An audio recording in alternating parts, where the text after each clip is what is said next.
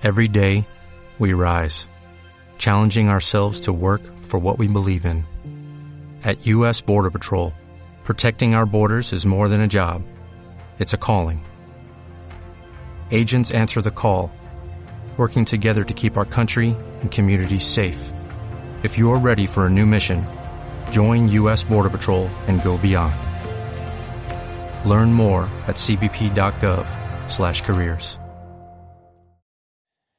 Hola gente, vamos rápido a tocar la información de Pumas y cómo se ha movido el mercado de fichajes. Desde luego, la noticia grande y lo que es un secreto a voces se está confirmando. Alfredo Talavera no se va a quedar en Pumas. El equipo pierde uno de sus referentes luego de no llegar a un acuerdo económico para la renovación.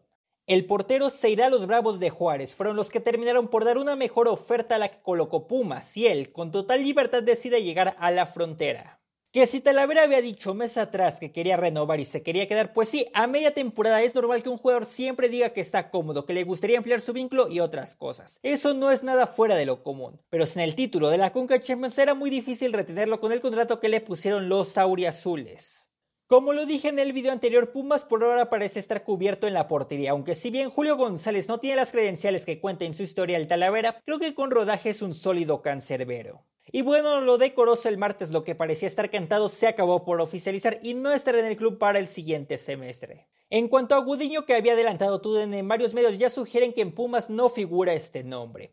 Mientras que vi que algunos veían la opción de Thiago Volpi. Esto es prácticamente imposible porque el guardameta está en el Sao Paulo, tiene contrato hasta finales de 2023 y con lo que cuesta es extremadamente complicado para Universidad. Pero sí, está en el interés del Toluca. Respecto a Diego, Pumas no va a ejercer la opción de compra, pero sí va a intentar que se quede un año más a préstamo. Obviamente tendrá que hacer un cargo. Vamos a ver qué decide el Plaza Colonia. El delantero está contento en México y puede llevarse a buen puerto.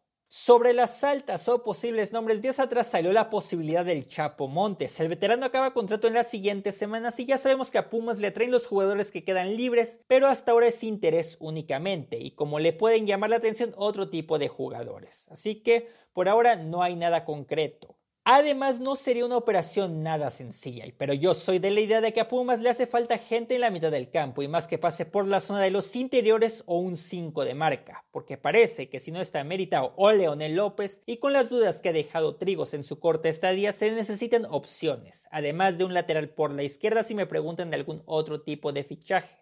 Finalmente, Dineno renovó contrato por tres años con el equipo, según lo que publicó ESPN, que fue el medio que tiró la primicia. Por lo que ahora, si un club lo quiere, deberá soltar más dinero y Lilini asegura uno de sus pilares. Pero Pumas aún buscará un extremo o media punta para reemplazar las ausencias que se han dado en la zona. Seguramente intentarán traer a alguien con opción a compra o que quede libre.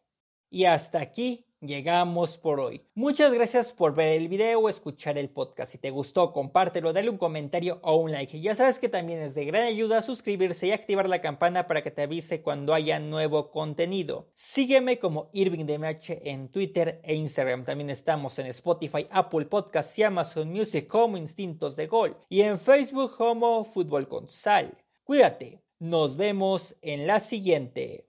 Bye.